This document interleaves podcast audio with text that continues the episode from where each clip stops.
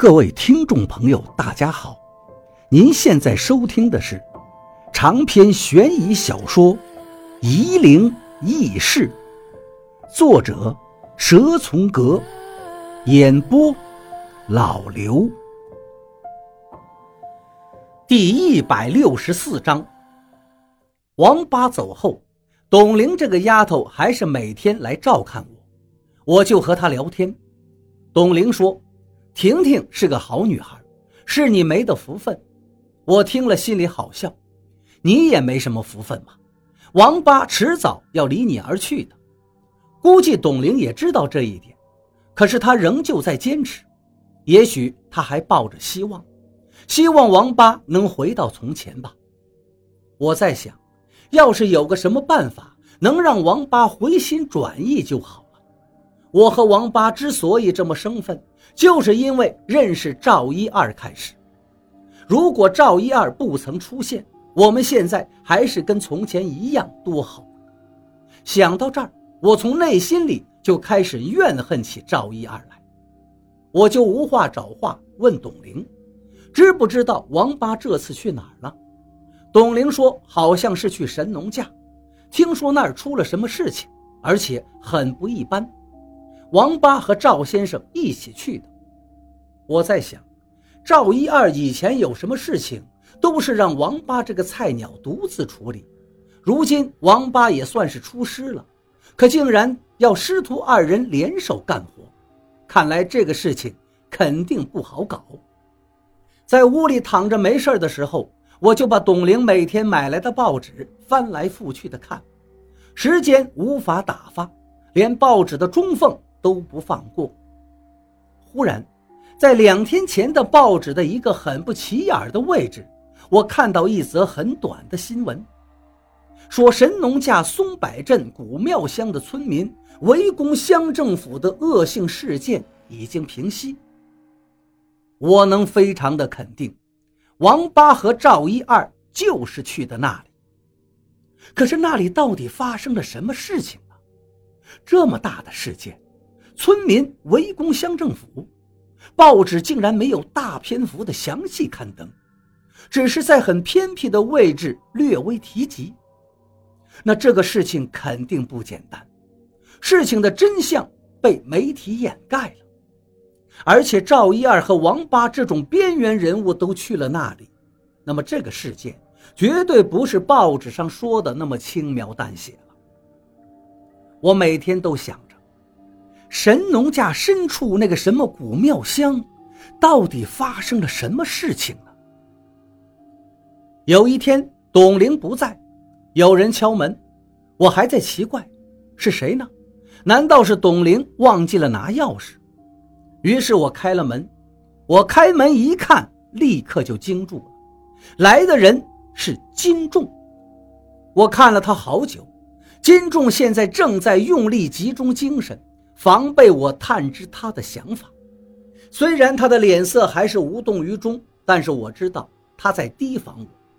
我于是放弃了，随即觉得好笑。为什么我一看到金仲就下意识的想去探知他的思维呢？我对他说道：“你找王抱阳吗？很不巧，他出门了。”我知道。金仲冷冷的说道：“我是来找你的。”你来找我，我摸不着头脑。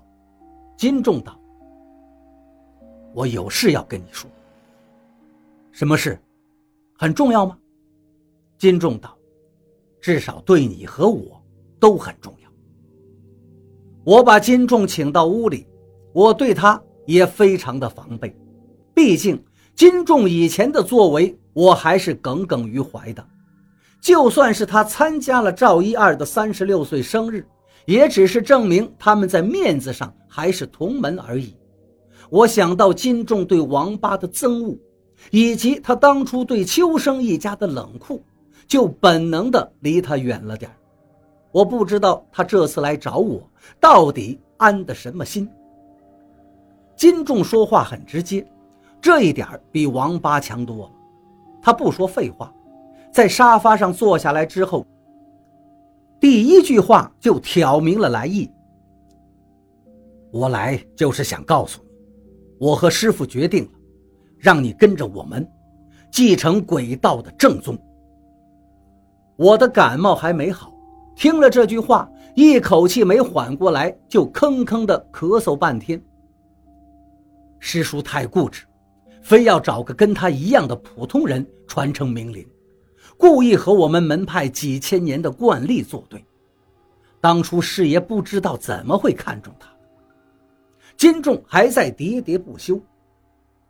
你刚才说，让我继承明灵，我呵呵了两声，去厕所吐了痰，回来后继续问道：“还是跟着你和你师傅？”是的，金仲叹了口气。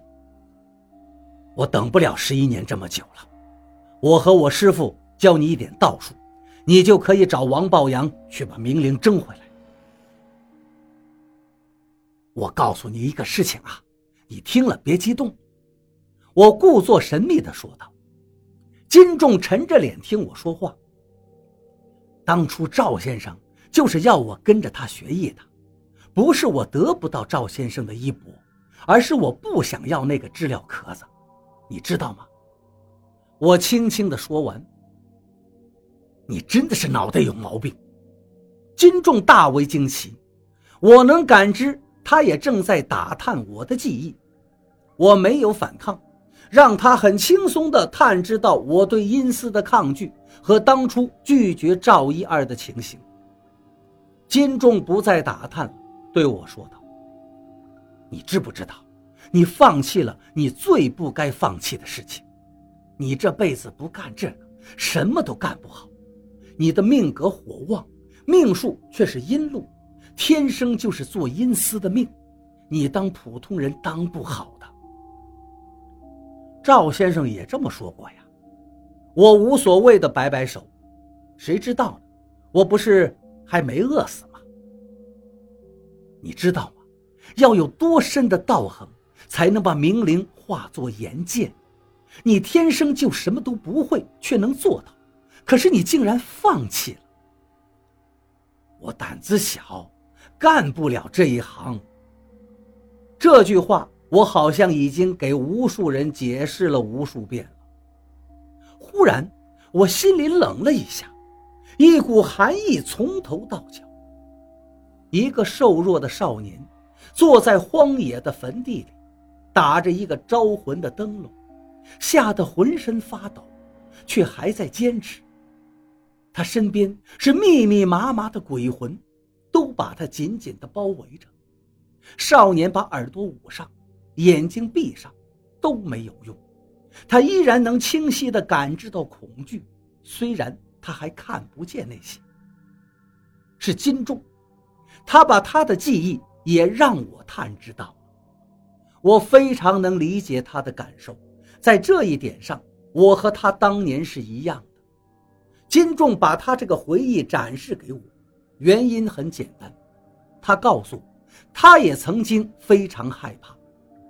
忽然，我探知到了他的一个心思，那个心思很巧妙地被他掩盖了，但是现在他一不留神，被我感觉到了。他到现在都还是害怕，怪不得他那么渴望得到明灵。